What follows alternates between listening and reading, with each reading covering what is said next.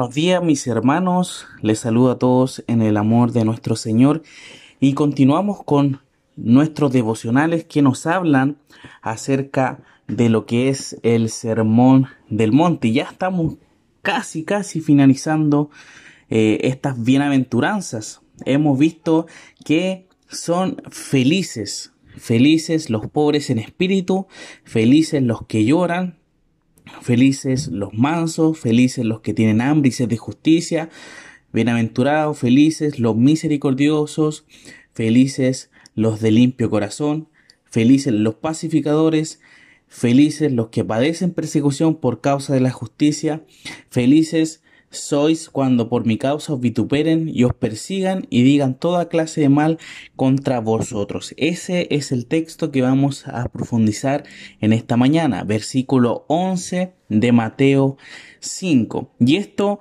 como le mencionaba el día de ayer, eh, habla acerca de la continuidad de este texto con eh, esta bienaventuranza, o sea, es una solamente que vuelve a complementar o a explicarla con un poquito más de detalle. Entonces vemos acá, mis hermanos, que dice, bienaventurado, nuevamente sois, ya, acá eh, cambia la persona, eh, antes estaba hablando en, en, tercera persona y pasa a hablar ahora directamente a ellos, ya, cuando por mi causa os vituperen y os persigan y digan toda clase de mal contra vosotros. El sufrimiento, hermanos, en la experiencia cristiana identifica al creyente con los sufrimientos de Cristo. El que ha resucitado con Cristo experimenta el sufrir por Cristo. Hemos visto eso también en la carta a los colosenses. Vemos también que se refiere a llevar el oprobio de Cristo llenando lo que falta a sus padecimientos por su cuerpo. Esto es, por supuesto, los creyentes, la iglesia. Vimos también que el apóstol Pablo en Colosenses dice que él, él está padeciendo los sufrimientos de Cristo, ya al estar encerrado en la cárcel y no pudiendo salir a predicar.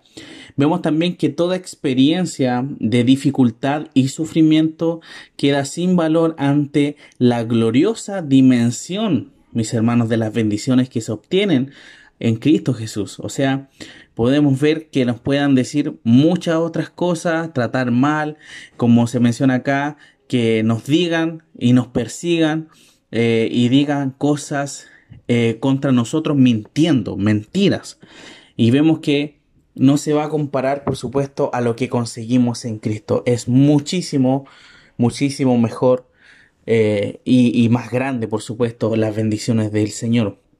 Vemos acá que se hablan acerca de los insultos, ya por mi causa, por la causa de Cristo, por supuesto, os vituperen y os persigan. Y hay que dejar bien claro acá que esta bienaventuranza no se refiere a que a ustedes los traten mal o los persigan por haber hecho algo mal ustedes, la persona, ya no se refiere a esto, sino que se refiere por la causa de Cristo, ya él en la causa. Si nosotros somos eh, insultados o perseguidos por causa de Cristo, ahí debiésemos nosotros ser felices, porque vemos que esto trae también bendición, por supuesto. Y vemos acá que se mencionan estos insultos. Y en primer lugar, el testimonio vivido y hablado de los discípulos eh, provoca también toda clase de vituperios, escarnios, injurias, burlas, sarcasmos, todo lo que nosotros podemos pensar. Y esto también se vio en la vida de Jesús, mis hermanos. A él le llamaron samaritano e inclusive endemoniado por parte de estos eh, fariseos. Esto lo vemos en Juan 8:48 que se menciona que se le habla de esa forma, imagínense, eh, insultando a Cristo. Vemos también que se habla acerca de las calumnias, ¿ya? Que se digan cosas de nosotros mintiendo, ¿ya? Falsamente. Entonces vemos que, eh, que digan todo, en este caso, eh, género de mal contra eh, nosotros falsamente, y es otra forma de persecución, ya vemos que la destrucción de lo que es la reputación de una persona mediante la calumnia, la mentira, la difamación, realmente provoca eh, un mal testimonio, por supuesto, ante la sociedad. Entonces, eh, duele, duele cuando pasa esa situación, cuando a un creyente lo acusan injustamente. Y, es por eso también que uno no tiene que caer en, juzgar antes de saber aquella situación. Eh, y por eso que eso también era una experiencia normal en los primeros cristianos. Por eso recordemos que este sermón se lo está diciendo directamente a los discípulos, ya, a, los que están con él. Entonces vemos que tienen que saber, o sea, Jesús le está diciendo, ustedes sepan que van a sufrir, van a sufrir. Y, vemos que los discípulos, aparte solamente se salva, podríamos decir, el apóstol Juan, que murió de forma natural, se dice, por la tradición, pero los demás eh, discípulos apóstoles murieron de forma terrible. Entonces vemos que por causa de Cristo ellos han sido eh, perseguidos, insultados, ya mintiendo acerca de ellos. Y también posiblemente a nosotros nos pase. Pero es por eso también que tenemos que descansar en que si es por causa de Cristo, por entregar el Evangelio, debemos ser bienaventurados, sabiendo que el Señor conoce nuestra vida, conoce nuestro corazón y nuestras intenciones. Así que vamos a ser recompensados, por supuesto, por lo que estamos haciendo acá en la tierra. Así que mis hermanos, esperando que esta palabra en esta mañana sea de bendición para ustedes, como también es para mí, vamos a terminar en oración.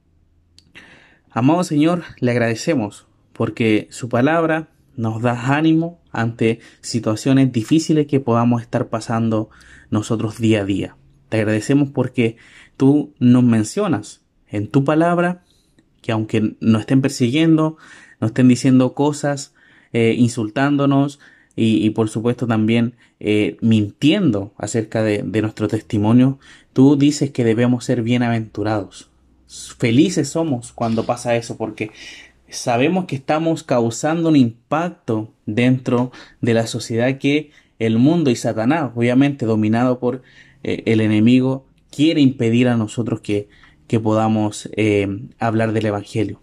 Te agradecemos porque podemos estudiar y saber esto y ayúdanos ante estas situaciones que pueden presentarse en algún momento eh, donde fácilmente, posiblemente vamos a desanimarnos, tú nos confortes con tu palabra y también con nuestra hermandad e iglesia local.